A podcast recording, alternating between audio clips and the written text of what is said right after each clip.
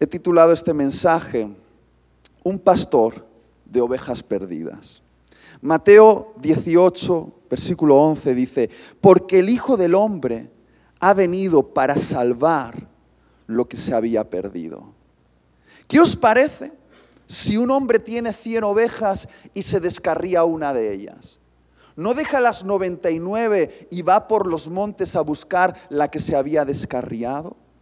Y si acontece que la encuentra, de cierto os digo que se regocija más por aquella que por las 99 que no se descarriaron. Así, no es voluntad de vuestro Padre que está en los cielos que se pierda uno de estos pequeños. Muy bien, me gustaría tener toda vuestra atención, si es posible, en los próximos minutos. Existe una pregunta cuya respuesta es fundamental para todos aquellos que decimos imitar a Jesús. Necesitamos dar respuesta a esta pregunta. ¿Qué vino a hacer Jesús a este mundo? Lo voy a volver a preguntar.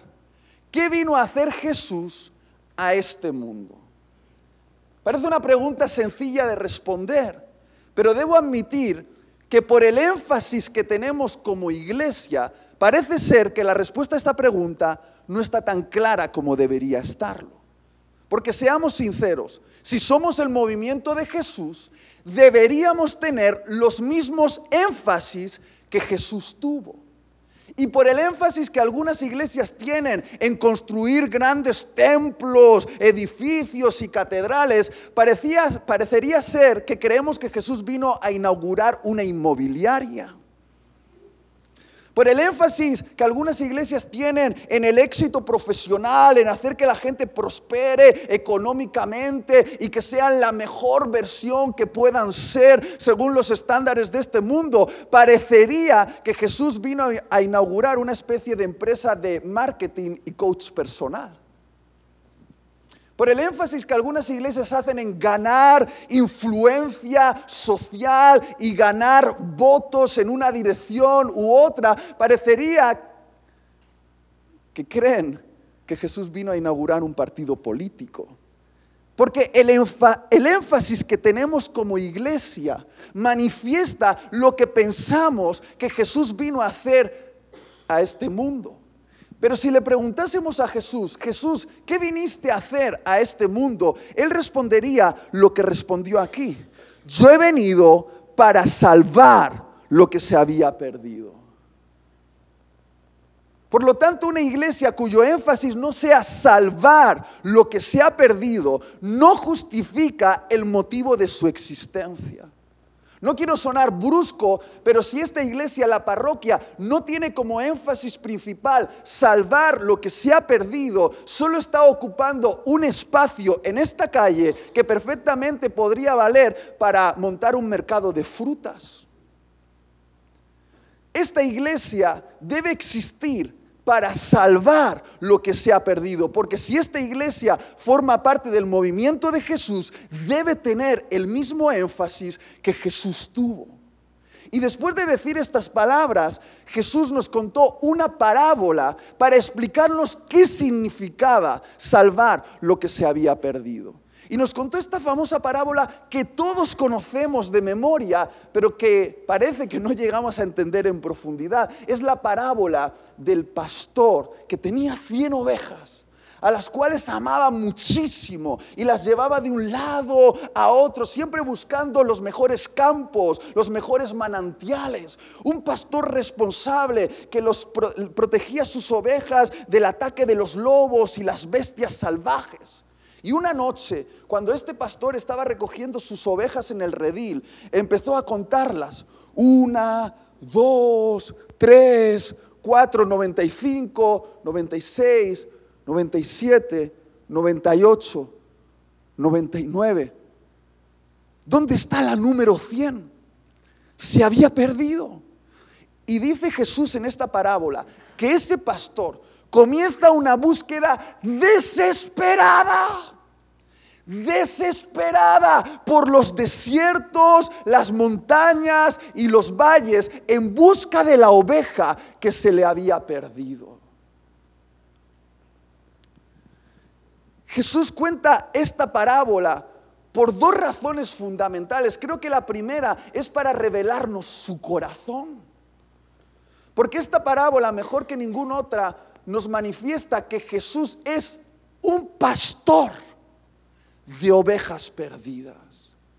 Pero de la misma manera que nos revela el tipo de corazón que tiene Jesús, un corazón que late por rescatar las ovejas perdidas, es una parábola profética que está desafiando a la iglesia a tener el mismo corazón que Jesús tuvo, a latir al mismo ritmo, con el mismo énfasis que latía el corazón de Jesús. Jesús está esperando que nosotros como iglesia seamos una iglesia que busque las ovejas perdidas, una, una, una iglesia cuyo énfasis sea levantar pastores de ovejas perdidas.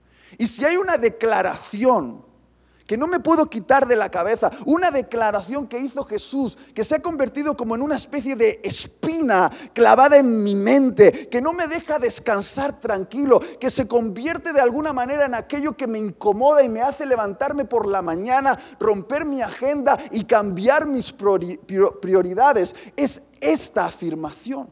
Esta afirmación que dice, así no es voluntad de vuestro Padre que está en los cielos que se pierda uno.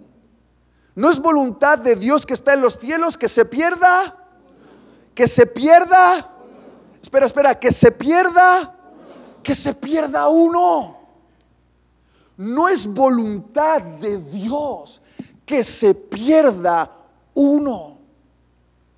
Lo que Jesús nos estaba intentando decir es que su prioridad es uno y su iglesia tendría que tener como prioridad a uno. Uno es importante para Jesús. Este pastor dejó las 99 ovejas en el redil y comenzó una búsqueda desesperada por los desiertos, las montañas y los valles en busca de la oveja que se le había perdido. Y quiero ser muy honesto contigo. Esta parábola me pone nervioso. Porque yo estudié ingeniería informática. Es decir, tuve que estudiar matemática y estadística. Me educaron en la universidad durante cuatro años para que mi cerebro se rindiese al poder de los números. Y así funciono. Es como que mi mente está controlada por las estadísticas y los números. Y estadísticamente hablando, numéricamente hablando, esta parábola es una ridiculez.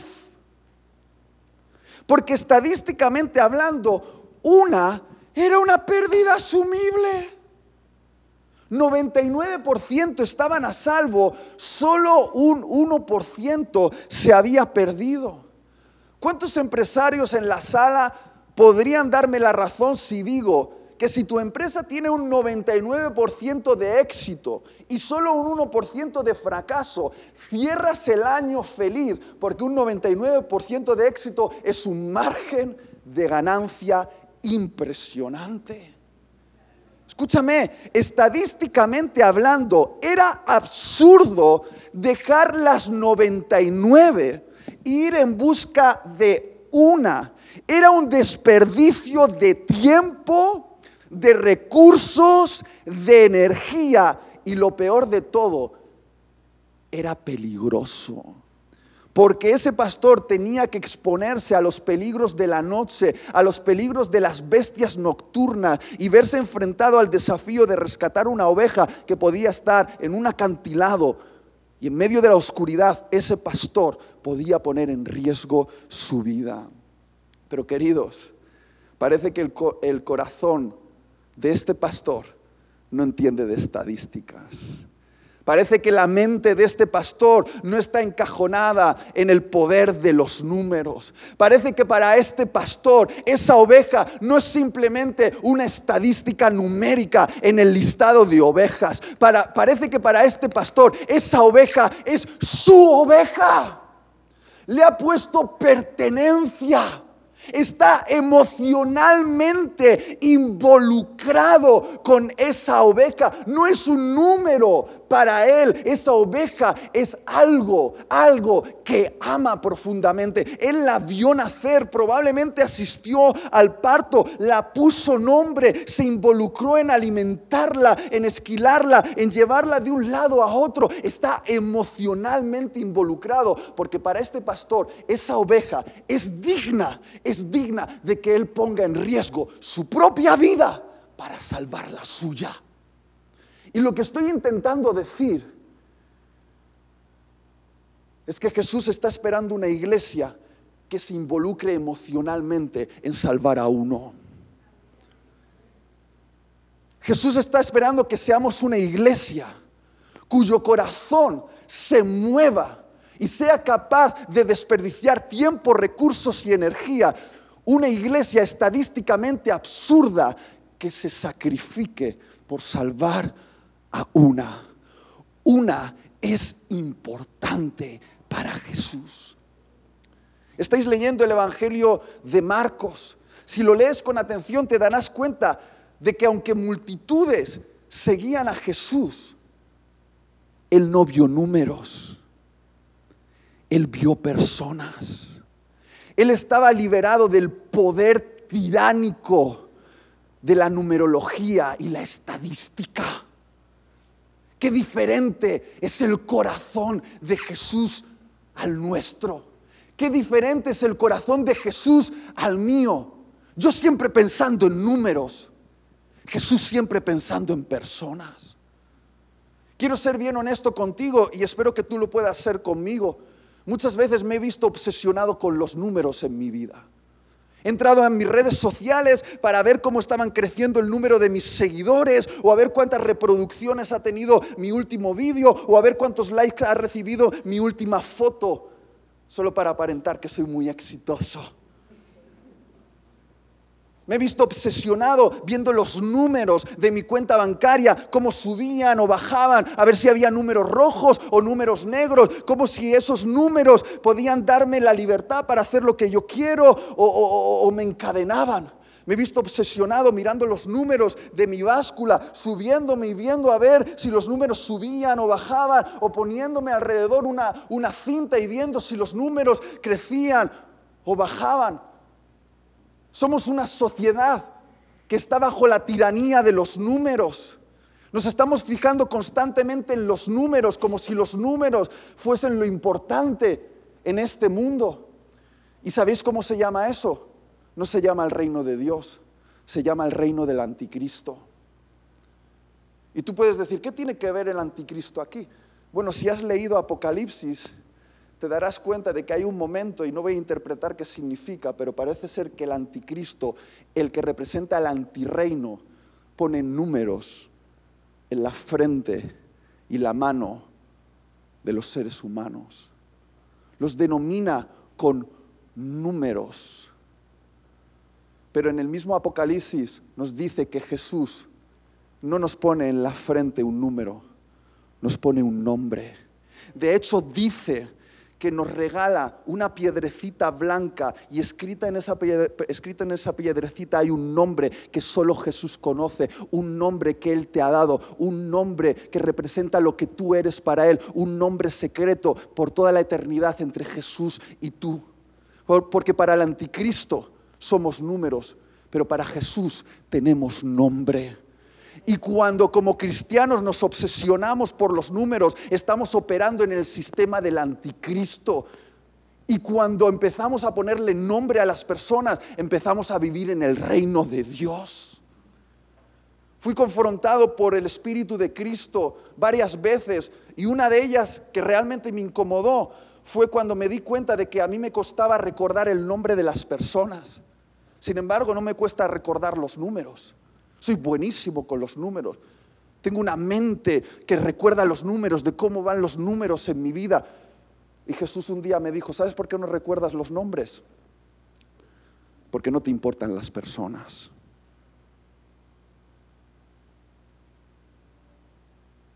Porque si realmente te importasen las personas, pondrías atención en aprenderte los nombres. Pondrías atención en nombrarlos por nombre. Porque un nombre puesto sobre una persona significa una conexión. Cuando tú ves a una persona y para ti solo es un número que llena la estadística de la parroquia, de cuánta gente tenemos en la membresía o de cómo van los diezmos, entonces nos empezamos a comportar como la iglesia del anticristo, no como la iglesia de Cristo. No sé si me estoy explicando con suficiente claridad. No nos podemos rendir a esa tiranía. Porque mientras nosotros calculamos estadísticas, Jesús susurra nombres. Y está susurrando el nombre de la que vende pan en la esquina. Está susurrando nombres como el nombre de ese papá que está intentando sacar su familia adelante vendiendo eh, comida ambulante. Está susurrando el nombre de aquella persona que trabaja en la ventanilla del banco, está susurrando el nombre de esa mamá que lleva todas las mañanas a sus hijos al colegio, está susurrando nombres y la pregunta es, ¿somos una iglesia que tiene su oído atento a los nombres que Jesús está susurrando en Valencia?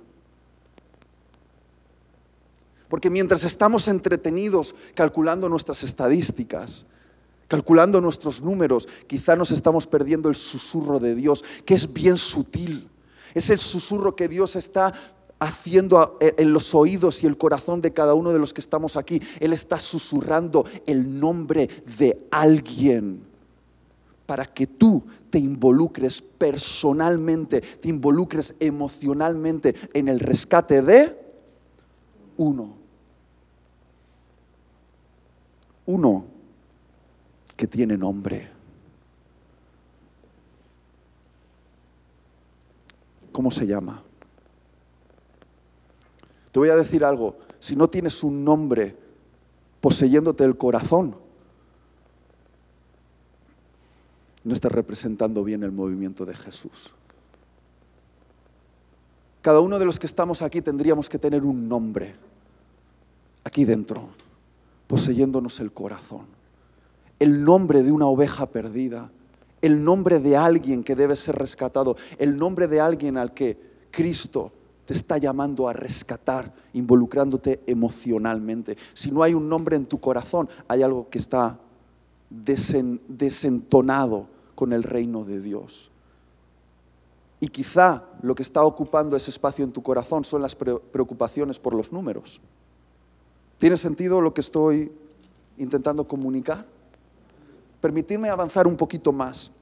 Constantemente vemos a Jesús en los evangelios dejando multitudes y haciendo esfuerzos estadísticamente absurdos por salvar a uno. Os voy a poner cuatro ejemplos rápidos. El primer ejemplo está en Marcos capítulo 5. Dice la historia que Jesús estaba ante una multitud, había hecho sus milagros, había multiplicado panes y peces. La multitud seguía a Jesús, sus discípulos estaban operando alrededor de Jesús, haciendo milagros con Jesús. La multitud abrazaba a Jesús, Jesús estaba en medio de la multitud y de repente Jesús se para y le dice a los discípulos, muchachos, preparad la barca porque tenemos que ir al otro lado. Y me imagino a los discípulos preguntando a Jesús, ¿qué nos espera al otro lado? ¿Nos espera otra gran multitud? ¿Nos espera otra masa de gente? ¿Nos espera otra vez un éxito entre mm, eh, eh, miles de personas a las que vamos a sorprender con tu poder? Y Jesús les dice, no, al otro lado nos espera uno un loco endemoniado que vive en la región de Gadara, que anda desnudo por los cementerios de la región, asustando a las personas, pero yo lo voy a liberar con el poder del reino de Dios y lo voy a convertir en el mejor evangelista de toda la región. Y Jesús dejó las multitudes en un lado para ir a rescatar a uno, uno. Te voy a poner otro ejemplo está en Juan capítulo 4. Se dice que Jesús, como buen judío, acostumbraba a ir varias veces al año a las fiestas multitudinarias en la capital, en Jerusalén. Era norma para todo judío ir a esas fiestas en Jerusalén y celebrarlas. Y era también una gran oportunidad para Jesús porque todos se reunían en Jerusalén. Y si todos estaban en Jerusalén, el mensaje de Jesús podría ser escuchado por las grandes multitudes. Y ahí iban Jesús y sus discípulos rumbo a Jerusalén y de repente Jesús se para y les dice, muchachos, tengo una misión importante. Vamos a entrar a esta región llamada Samaria, porque en Samaria voy a tener un encuentro con una mujer en un pozo que tiene la vida desordenada, que tiene un montón de conflictos emocionales, que ha tenido más de cinco hombres en su vida y la conocen por ser una mujer muy particular, pero yo voy a tener una conversación teológica con esa mujer que no he tenido con ningún fariseo de Jerusalén y la voy a revelar a ella antes que a nadie quién es el Mesías y la voy a convertir en la mejor evangelista de la región. Y Jesús dejó la fiesta muy multitudinaria en Jerusalén para tener una conversación transformadora solo con una. Te voy a poner otro ejemplo por si todavía no te he convencido. Lucas capítulo 19 dice que Jesús entra a Jericó con los discípulos y en Jericó, a diferencia de en otros lugares, Jesús era un rockstar. Todo el mundo quería tocar a Jesús, todo el mundo quería estar cerca de Jesús, todo el mundo quería llevárselo a su casa. Quizás simplemente por llevarse un poquito de popularidad, pero Jesús Jesús era deseado en, Jericó. Y ahí mientras la multitud lo apretaba, mientras todo el mundo lo abrumaba, mientras las multitudes lo hacían, eh, eh, lo aclamaban, Jesús se paró y miró donde nadie estaba mirando. Miró a un árbol, un sicomoró, y entre las ramas de ese árbol encontró un hombre que observaba a lo lejos. Era un político corrupto llamado Zaqueo, que había estafado a cientos de personas en la ciudad y todo el mundo lo odiaba. Y Jesús, sabiendo que eso le iba a costar la popularidad, gritó en medio de la multitud, ¡Zaqueo! ¡Zaqueo! Baja y prepara la cena para mí y para los muchachos, que esta noche tenemos una conversación. Y Jesús dejó la popularidad entre las multitudes para tener una cena de transformación solo con uno, un hombre que se convirtió después en el más generoso de todo Jericó. ¿Crees que convencido Andrés o necesitamos un ejemplo más todavía? ¿Sí? Un sencillo discípulo orando en una habitación, encerrado con Dios, no sabía lo que Dios le iba a pedir. Ese hombre se llamaba Ananías. Ananías, levántate y ve a tal calle que allí hay uno. Y vaya uno que transformó la historia del mundo, basado en los principios de Jesús. Nos ha hecho sentar domingo tras domingo para estudiar sus cartas y aún no hemos entendido todo lo que ese uno ha significado para la iglesia. Y esto no estaba ensayado. ¿Qué os ha parecido? Uno. Uno puede transformar el mundo. Uno está en el corazón de Jesús. Uno esté en la condición que esté. ¿Por qué? Porque uno es valioso para Jesús. Ya sea un gadareno, un hombre endemoniado, loco, al que todos temían por parecer un esquizofrénico o una samaritana, una mujer con serios problemas emocionales y sexuales que era menospreciada en su región, o un zaqueo, un político corrupto al que todo el mundo odiaba por sus perversidades, o un, como ha dicho Andrés, un terrorista que había estado persiguiendo a la iglesia y los había estado torturando y metiéndolo en la cárcel. Uno es importante para Jesús. ¿Por qué? Porque Jesús es capaz de ver escúchame bien, de ver correctamente a las personas, es capaz de ver el valor que tienen las personas. Y si un problema tenemos como iglesia es que no somos capaces de ver. Andrés lo dijo la, la semana pasada, Jesús y sus discípulos vieron la misma multitud, pero sus discípulos vieron un problema, un incordio, una molestia. Y Jesús, aunque estaba emocionalmente agotado, vio a aquella multitud como ovejas que no tienen pastor y sintió compasión. Es una nueva manera de ver. Sin embargo, nuestros ojos están muy concentrados en esto. ¿A cuántos les gustan estos billetitos? Venga, vamos a ser honestos. ¿A cuánto les gustan estos billetitos? ¿Cuánto esfuerzo hacemos por tener papelitos? ¿eh? Papelitos como estos en casa, ¿sí o no? ¿Cuánto sudamos? ¿Cuánto sacrificamos? ¿Cuántas emociones derramamos por tener estos papelitos en casa? ¿Por qué? Porque sabemos que tienen valor. ¿Cuánto vale este papelito? ¿Cuánto vale? 50. Muy bien, ¿cuánto vale ahora? ¿Cuánto vale? 50, ¿seguro?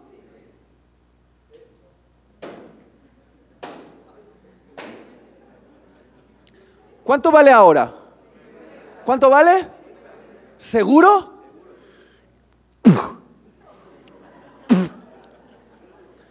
¿Cuánto vale ahora? ¿Cuánto vale? ¿Seguro? ¿Quién lo quiere? Ah.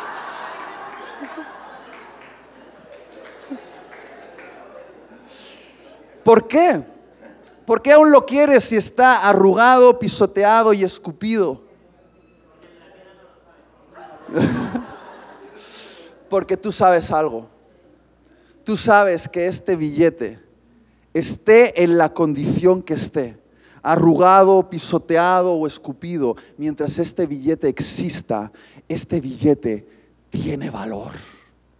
Y todos aquí sabemos esto y somos movidos por esto y haríamos grandes esfuerzos emocionales por obtener este papelito.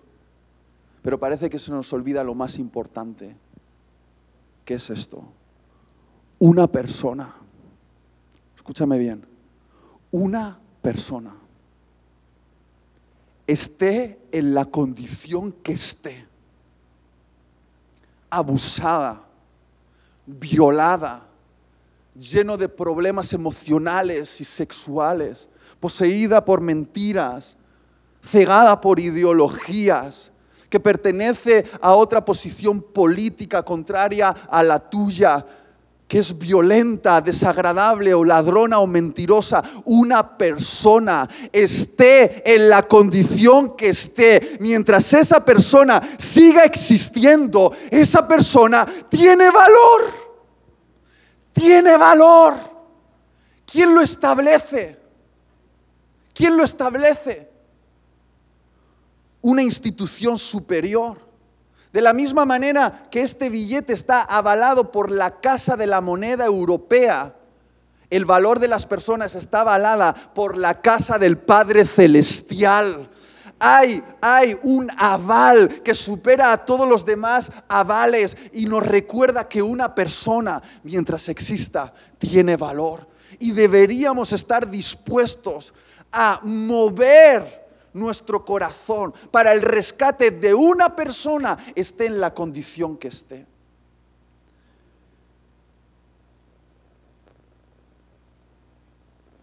Pero somos movidos por números.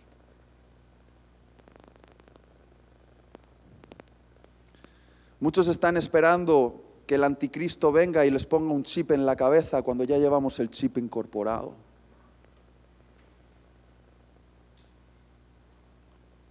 Cuando ya pensamos según el modelo del antirreino, cuando somos movidos por aquello que mueve este sistema corrupto, pero no mueve el reino de Dios. Ya lo tenemos en la cabeza y ya mueve nuestras manos. Y tenemos que ser libres del poder tiránico de los números. Juan 3:16 dice, que de tal manera amó Dios al mundo que ha dado a su único Hijo para que todo aquel que en Él cree no se pierda, sino que tenga vida eterna. Aprendemos este versículo cuando somos niños en la escuela dominical o nos lo enseñan casi al entrar por esta puerta en, el primer, en la primera lección del discipulado. Pero nos podemos confundir después de leerlo tantas veces y decir, es que Jesús murió por el mundo, es que Jesús murió por el mundo, es que Jesús murió por el mundo. Sí, Jesús murió por el mundo, pero yo he venido a recordarte que Jesús murió solo por uno. Porque para Jesús uno es un mundo. Lo que estoy intentando decir es que si tú, solo tú, en toda la historia de la humanidad hubiese respondido al mensaje de Jesús, Jesús consideraría que haber derramado cada gota de su sangre en esa cruz fue un precio que mereció la pena pagar para poseerte a ti. Lo que estoy intentando decir es que tú, tú vales cada gota de la sangre de Jesús. Tú vales cada gota de la sangre de Jesús. ¿Cuánto valen los gadarenos, las samaritanas y los zaqueos? Cada gota de la sangre de Jesús. ¿Cuánto vale el que vota a Podemos y el que vota a Vox? Cada gota de la sangre de Jesús. ¿Cuánto vale el nacionalista español y el nacionalista catalán? Cada gota de la sangre de Jesús. ¿Cuánto vale aquel que tiene esta ideología contraria a mi ideología? Cada gota de la sangre de Jesús. ¿Cuánto vale esa persona que tiene su vida sexual desordenada? Cada gota de la sangre de Jesús. ¿Cuánto vale esa persona que tiene su identidad torcida, equivocada, dañada? Cada gota de la sangre de Jesús cuando nosotros como iglesia menospreciamos a alguien por el color de su piel, por su cultura, por su forma de pensamiento, por su estilo de vida, lo que estamos menospreciando no es una persona. Estamos menospreciando la sangre de Jesús que fue derramada en la cruz para tomar a esa persona.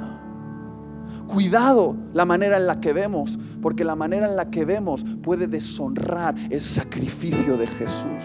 Cuando tú ves a una persona y para ti solamente es un número, estás deshonrando la sangre de Jesús que fue derramada en la cruz.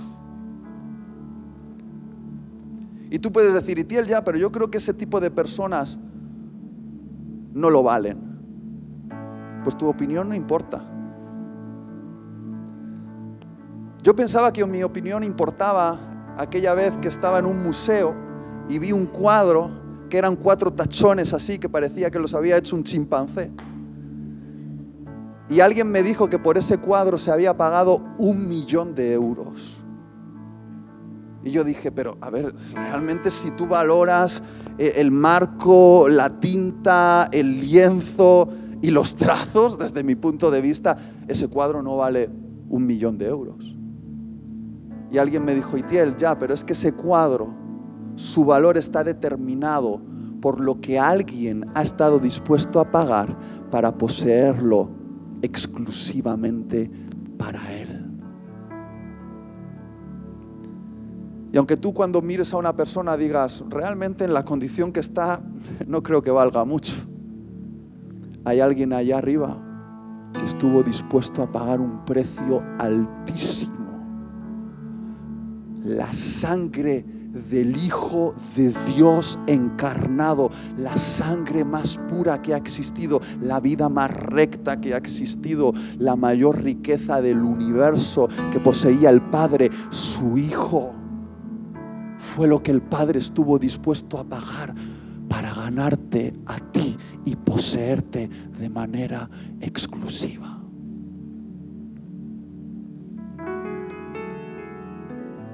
Si llegas a verte a ti mismo de esta manera, empezarás a poder ver a los otros de esta manera.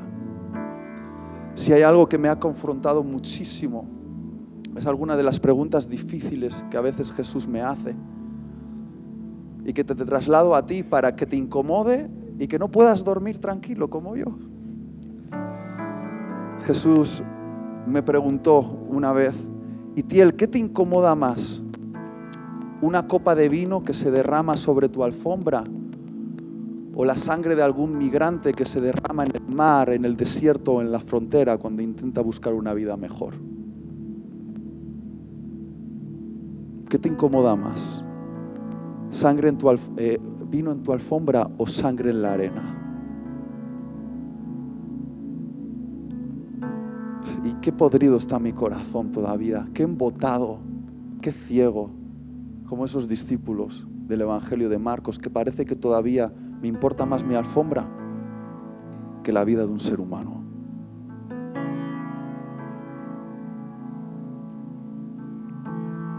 Y he venido aquí en el nombre de Jesús a invitarte a ser pastor.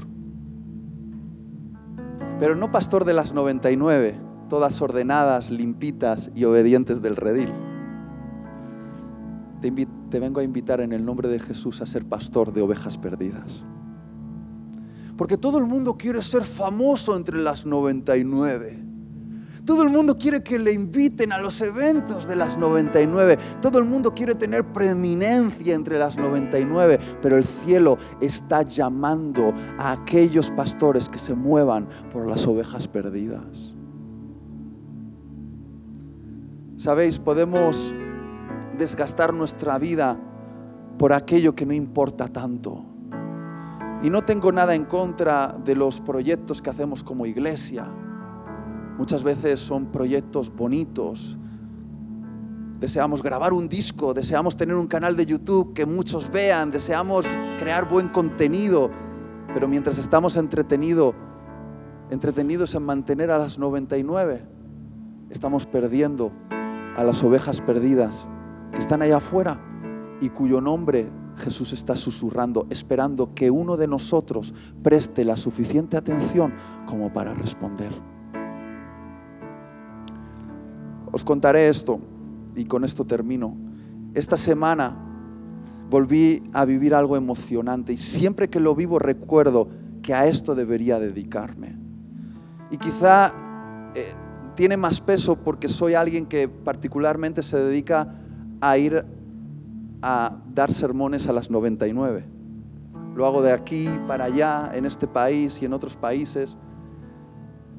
Y algunos incluso llegan a pensar que mi estilo de vida pues es el top de la vida cristiana. Ah, si llegases a ser un predicador al que le invitan a predicar a los eventos, entonces ahí está el top de la vida cristiana. Pero no está el top de la vida cristiana ahí.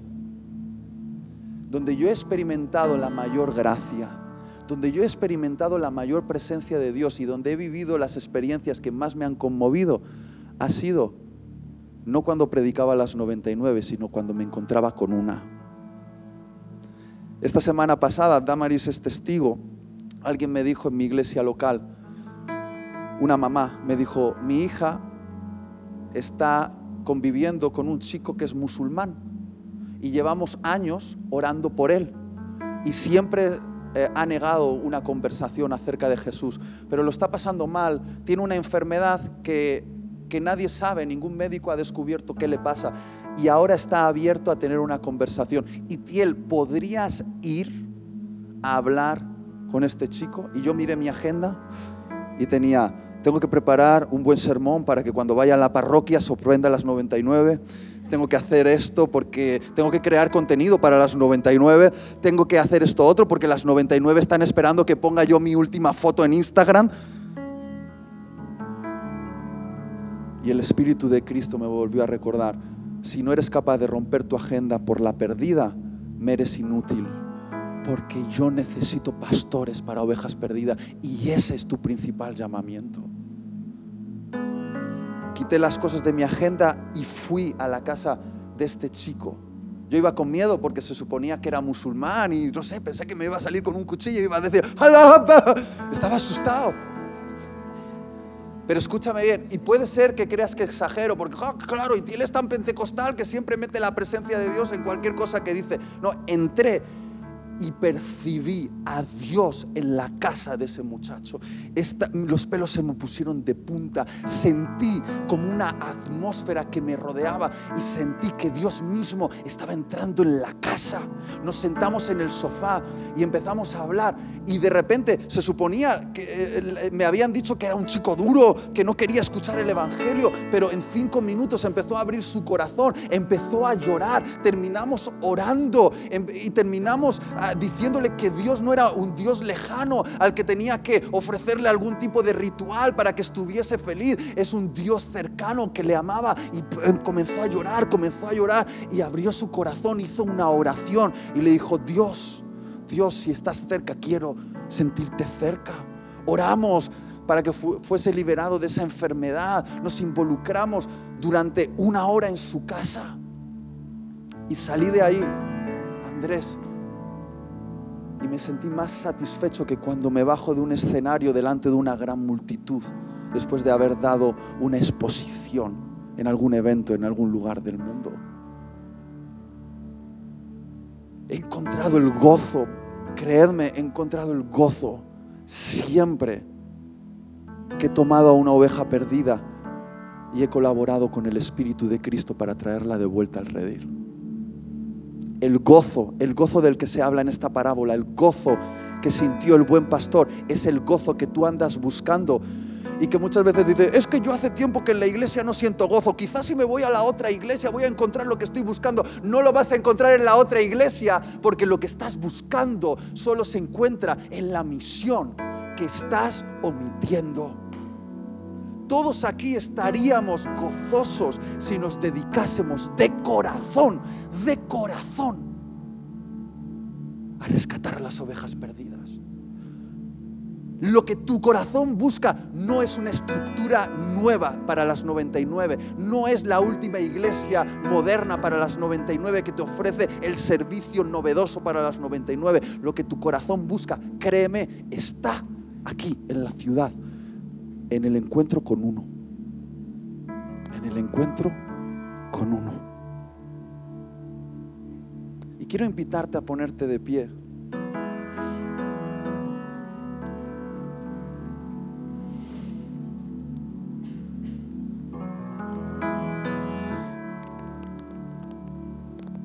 Y voy a hacer un llamado muy particular en dos partes. El primero es necesario. Es necesario y tendría mucho más sentido si todos estaríamos haciendo lo que deberíamos hacer, que es aprovechar cada domingo para traer a uno. Ese uno que es por el que estamos orando, ese uno que ha poseído nuestro corazón, ese uno que tiene nombre. Pero generalmente no lo hacemos, vamos a ser claros. Pero si hay uno aquí, uno, una, que hoy ha venido porque le han invitado y que se siente lejos del redil y hoy ha vuelto a recordar o ha descubierto por primera vez que Jesús es el pastor que está necesitando y que este Jesús no se avergüenza de su condición, sino que ha estado dispuesto a pagar un precio altísimo para poseerlo en propiedad exclusiva. Si tú estás aquí hoy entre nosotros y eres uno, yo he venido hasta Valencia en el nombre de Jesús por ti, por uno, uno, que hoy pueda responder a este mensaje, el mensaje de volver al redil. ¿Está bien? Si tú estás aquí en la sala, voy a contar hasta tres y te voy a pedir como señal que levantes la mano. No te voy a pedir que salgas, no te voy a pedir que hagas ningún ritual, ni siquiera te voy a pedir que te comprometas a venir todos los domingos a esta iglesia. Esto no es lo que estoy invitándote ahora. Te estoy invitando a responder al amor de este pastor que quiere tomarte, ponerte sobre los hombros y llevarte de vuelta a casa. Sanarte, limpiarte y llevarte al lugar de paz que tanto estás esperando. Si estás aquí, voy a contar hasta tres, levanta la mano como una señal y ahí donde estás haremos una oración por ti en la distancia. ¿Está bien? Una, dos, y tres. Levanta la mano, muy bien. Dios te bendiga, Dios te bendiga. Ahí veo otra mano, Dios te bendiga. ¿Alguien más? ¿Tres manos? ¿Hay alguien más? Otra mano al final. Dios te bendiga. Aunque yo no pueda verte bien, sabes que el buen pastor allá arriba te está viendo. Vamos a orar. Señor, gracias por estas personas que han levantado la mano. Gracias porque son las ovejas que tú has venido a tomar hoy de vuelta y llevarlas al redil. Te pido que nosotros, las 99, podamos abrazarlas, podamos hacerlas sentir en casa, podamos hacerlas sentir que este es su lugar, Señor. Gracias, gracias porque hoy en el cielo una vez más hay gozo y te pido que nos hagas sentir el gozo que el cielo siente en este momento, en el nombre de Jesús. Dale un aplauso al Señor por esto.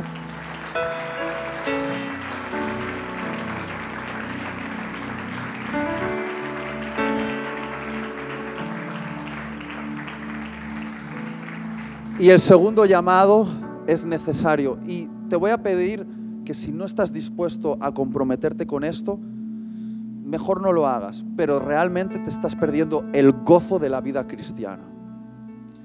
Voy a pedirte que mientras Andrés eh, nos ayuda durante un minuto o dos, agarres tu smartphone o una libreta y cerrando tus ojos le preguntes a Jesús, Jesús, ¿qué nombre estás susurrando?